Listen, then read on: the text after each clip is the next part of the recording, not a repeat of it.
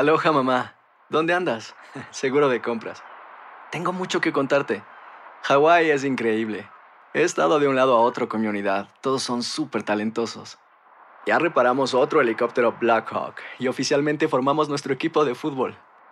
Para la próxima te cuento cómo voy con el surf y me cuentas qué te pareció el podcast que te compartí, ¿ok? Te quiero mucho.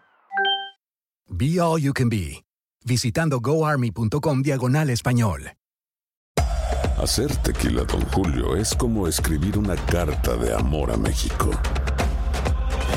Beber tequila, Don Julio, es como declarar ese amor al mundo entero. Don Julio es el tequila de lujo original, hecho con la misma pasión que recorre las raíces de nuestro país. Porque si no es por amor, ¿para qué? Consume responsablemente. Don Julio Tequila, 40% alcohol por volumen, 2020. Importado por Diageo Americas, New York, New York. When something happens to your car, you might say,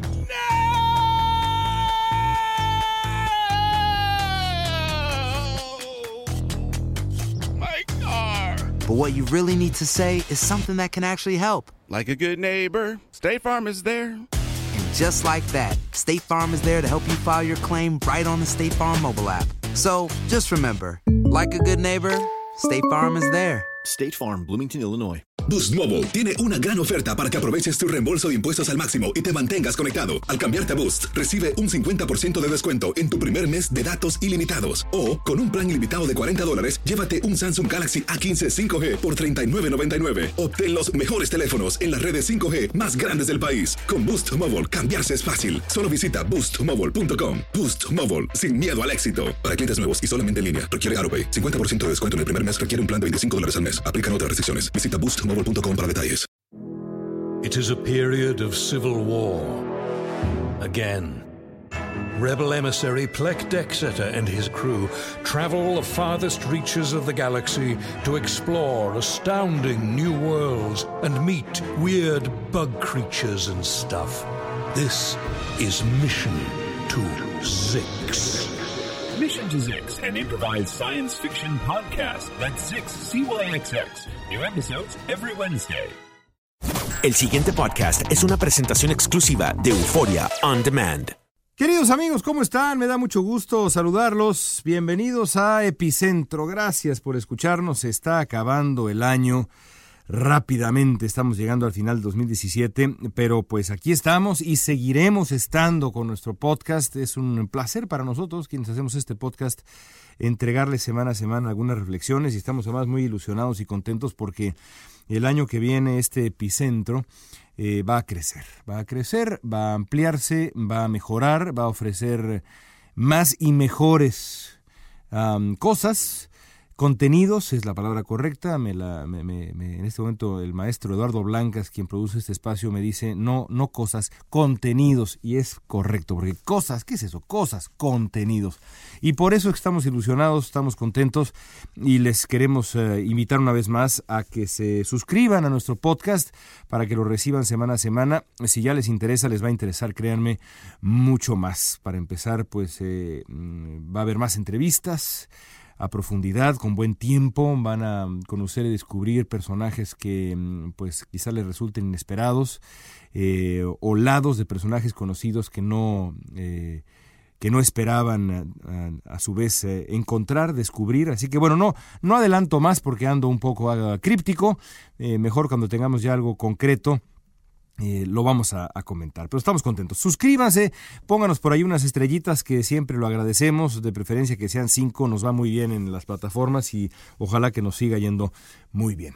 El día de hoy quiero platicar con ustedes sobre un tema que me ha apasionado durante mucho tiempo y es, digamos, eh, la construcción de la imagen pública de un político.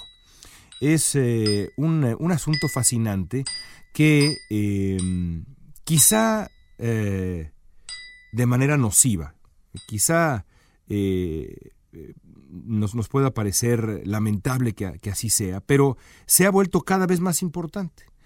Eh, uno quisiera que en un mundo ideal las, las campañas por, por eh, cualquier cargo de elección popular, pero mucho más por un cargo de elección popular eh, como la presidencia de un país, pienso específicamente ahora en la presidencia de México, pero también en su momento la presidencia de Estados Unidos y prácticamente ya cualquier campaña de este calibre se, se definiera en el terreno de la sustancia, en, el, en el escenario del debate de las ideas. Eso sería lo ideal, que no importara cómo se ve un candidato, cómo se presenta en redes sociales, qué tan ocurrente es, qué tipo de familia tiene eh, y demás. Pero si con la llegada de la televisión eso se fue volviendo cada vez más difícil, eh, y, me refiero a, que las campañas se definieran nada más en el terreno de las ideas y se, y se, y se eh, empezó a volver cada vez más importante la imagen pública. Ahora, en la era de la panóptica, no nada más la televisión, sino las redes sociales, el blog con B grande, con B chica, el podcast, el YouTube, el Twitter, Instagram, Snapchat, Facebook. La imagen pública, la construcción de una imagen pública, de un personaje atractivo, pues reviste una importancia todavía más grande. Insisto, esto no es ideal. Yo quisiera que no importara eh, nada de lo anterior y que lo único que importara fuera la sustancia con la que mm, eh, una persona se presenta para contender por un cargo de elección popular, pero simplemente no es así. Y dado que no es así, pues eh, es fundamental analizar la construcción de la imagen pública de los candidatos que tienen que dar paso a personajes. en la historia mm, de Estados Unidos, por ejemplo, hay varios casos muy interesantes. El más, el más eh, digamos, cercano es el de Donald Trump, eh, el, hombre marca por excelencia, este hombre que es un engendro perfecto del lado más eh, tóxico, perverso de la, de la era visual, de la era panóptica.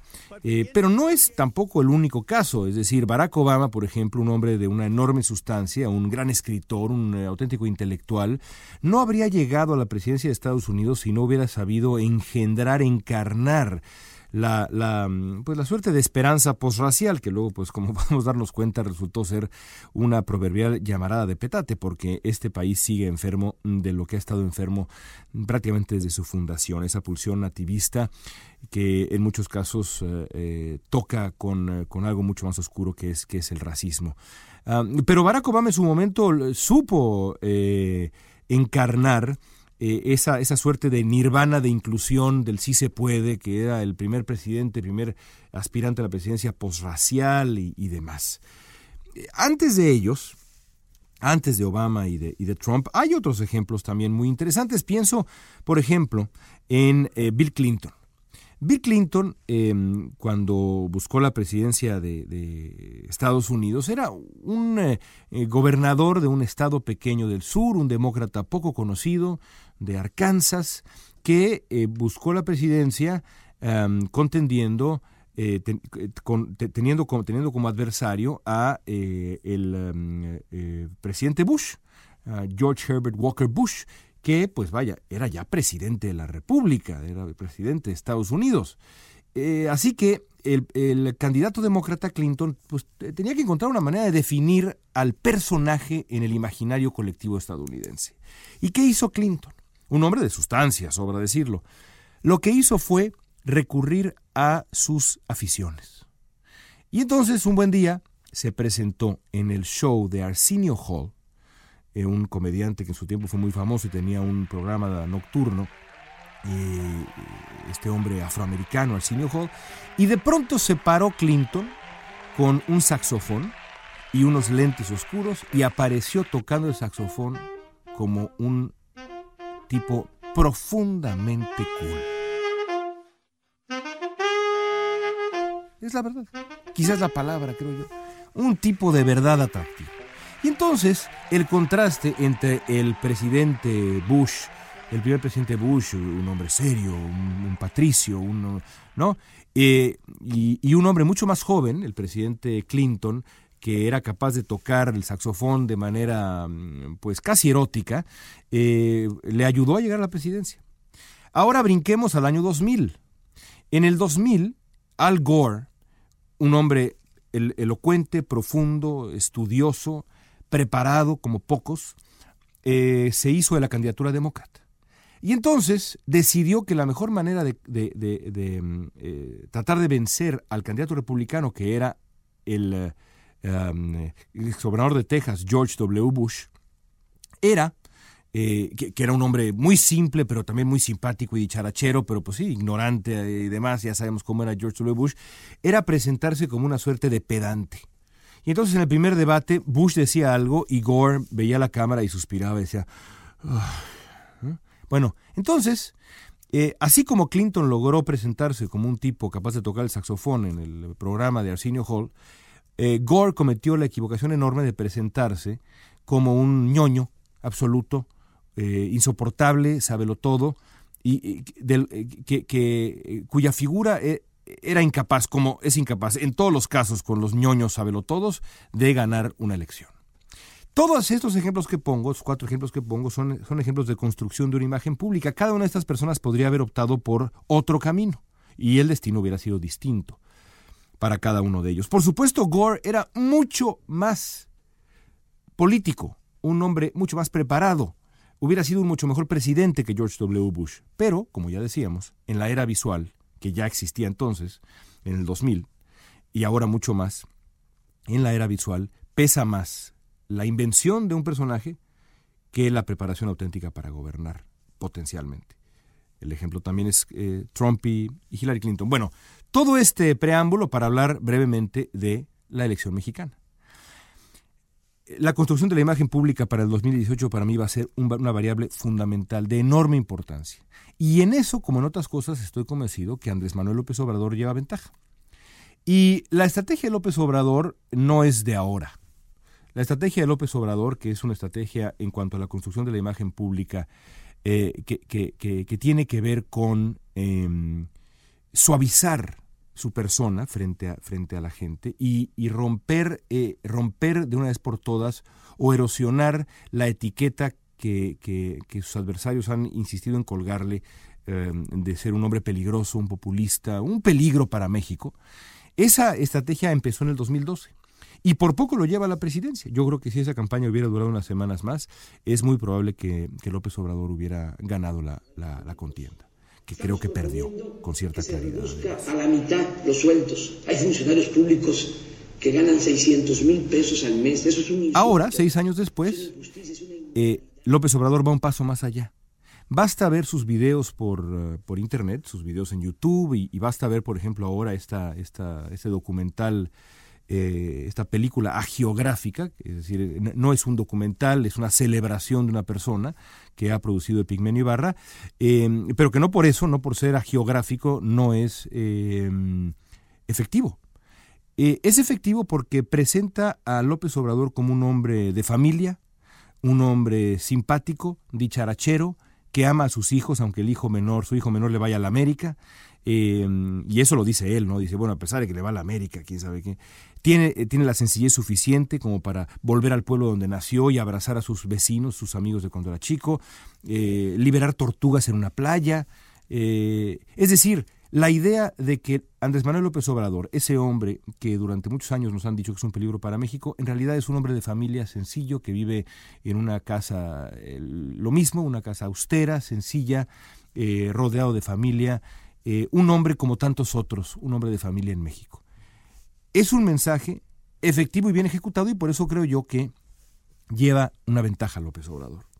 Ahora, ¿qué hay de los otros dos candidatos? Bueno, José Antonio Mide enfrenta un problema de una difícil solución porque, como ya hemos dicho en Epicentro, por más que intente deslindarse por decreto del PRI, eh, él es y seguirá siendo el candidato del PRI. Entonces, si quiere desmarcarse del PRIismo, lo primero que tiene que hacer es inventarse un personaje o por lo menos presentar a la persona que es José Antonio Mid porque insisten los priistas de manera un poco risible en que mm, pensemos en él, en, él no como José Antonio Mid, sino como Pepe Mid. Bueno, el, el, ah, el, trecho entre José Antonio Mid y Pepe Mid no se da por decreto, esa transición no se da por decreto, tiene que ganarse en la percepción del electorado.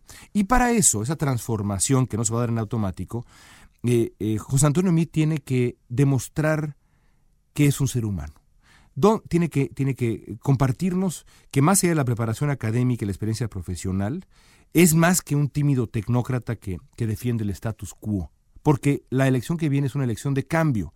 Entonces va a tener que abrir su vida si pretende competir. Va a tener que mostrarnos a qué equipo de fútbol le va. Va a tener que compartir alguna afición, alguna vulnerabilidad, hablar de su familia. No va a bastar con que se hagan videitos bien producidos eh, para tratar de impulsar esa candidatura. José Antonio Meade tiene un problema muy, pero muy complicado, muy grave, para consolidar esa transformación del tecnócrata José Antonio Meade a Pepe Meade, el hombre de la gente. Muy, pero muy complicado. Y además se han cometido errores que pueden parecer frívolos, pero que en Estados Unidos o en, eh, lugares como, como, como, como Estados Unidos no se pasan por alto. Por ejemplo, voy a decir una cosa que va a sonar frívola, pero en el fondo no lo es. Se sabe en Estados Unidos, con la salvedad, por ejemplo, de Donald Trump, que fue, pues sí, eh, un hito, ¿no? Eh, que cuando un político va a contender por un cargo de elección popular, debe perder peso. Porque la percepción de un hombre que está eh, en, buena forma física, no solamente es, útil para la percepción mm, de su persona, sino también es útil para la campaña, que es una cosa muy complicada. Nadie le dijo a José Antonio Meade que tenía que bajar de peso. Y parece entonces un, insisto, un tecnócrata de escritorio tímido que nunca ha ganado un cargo de elección popular, cuya falta de experiencia en la campaña ya se está notando. Y entonces la construcción de un personaje atractivo le es muy, pero muy difícil. En ese terreno, en el terreno del que estamos hablando, creo que Ricardo Anaya tiene una oportunidad grande. Y es curioso porque el texto que publiqué en el Universal sobre este tema lo, lo terminé eh, y lo envié eh, a principios de esta semana, en durante el fin de semana, antes de que Anaya publicara un video en el que se le ve tocando, eh, un palomazo con Juan Cepeda, el hombre que fue candidato del PRD para el gobierno del, del Estado de México. Me dio mucha risa porque precisamente ese es el tipo de cosa que candidatos como José Antonio Meade o como Ricardo Anaya necesitan hacer para construirse una narrativa atractiva, para construirse una persona pública atractiva. Pero para echar un palomazo y cambiar al régimen, somos la misma eh, banda. Anaya ha demostrado ser eh, elocuente, estudioso, y bueno, a juzgar por lo que vimos cuando se enfrentó con eh, Enrique Ochoa, con eh, Beltrones, con Luis Videgaray, pues es un tipo notable para el debate, es un tipo de verdad rápido, así que tiene elementos y herramientas para contender. Además, en los eh, tiempos asiagos de la infraestructura, Enrique Peña Nieto, que de verdad en ese terreno es una pena, Anaya habla inglés y francés perfectamente. Y no es poca cosa, caray. No es poca cosa.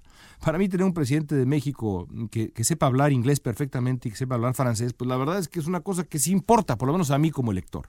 Entonces tiene herramientas, pero el ser un hombre elocuente, preparado para el debate, lleno de números en la cabeza, eh, que habla francés e inglés, eso no se traduce inmediatamente en ser un candidato atractivo, porque el riesgo es ser Al Gore. Es decir, un hombre de verdad inteligente y preparado, que es percibido por el electorado como un ñoño, como el, como el clásico sabelotodo de la prepa que a todos nos caía en la punta de las amígdalas, diría Hugo Sánchez. Así que ese es el reto de, Ricardo Anaya. Hay políticos que han logrado ser políticos jóvenes y modernos, eh, con una, gran capacidad eh, y una gran cantidad de cifras y números y datos y agenda y demás en la cabeza, y al mismo tiempo transmitir eh, una, imagen de alguien atractivo, interesante. Otro ejemplo es el alcalde de Los Ángeles, Eric Garcetti, que es un tipo de, que es un, incluso un intelectual, pero que también sabe bailar breakdance y sabe tocar la batería y sabe cantar. Y entonces la imagen pública de Garcetti es em, virtuosa, porque al mismo tiempo es un tipo que puede hablar de política pública, que echarse un auténtico palomazo en una preparatoria y de pronto comenzar a hacer breakdance, que hay algunas personas que todavía se acuerdan qué es eso. Lo veremos, veremos quién logra domar esta variable, quién logra entenderla mejor para el 2018. Estoy seguro que aunque no nos guste, porque puede resultar una variable frívola, será una variable fundamental. Así lo entiende Andrés Manuel López Obrador, el líder en las encuestas.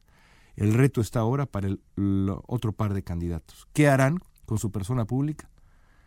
En ambos casos, sobre todo en el caso de Ricardo Anaya, son lienzos bastante vírgenes en cuanto a la percepción pública. Veremos qué hacen con su oportunidad. Amigos, hasta ahí llegamos. Un abrazo muy, muy afectuoso para ustedes. Estoy pensando si es el último epicentro del año, creo que todavía hay uno más. Así que bueno, no nos despedimos todavía, pero los invitamos a suscribirse y a darnos buenas estrellitas y les dejamos un abrazo fuerte, fuerte, fuerte. El pasado podcast fue una presentación exclusiva de Euphoria On Demand. Para escuchar otros episodios de este y otros podcasts, visítanos en euphoriaondemand.com. From Audioboom comes Covert, a new podcast that delves into the murky world of spies, soldiers, and top secret military operations. I'm Jamie Rennell, and together we'll discover the real stories of history's greatest classified missions, told by the operatives, soldiers, and journalists who experienced it firsthand. Follow Covert on Spotify or subscribe now on Apple Podcasts, Stitcher, or wherever you find your favorite shows.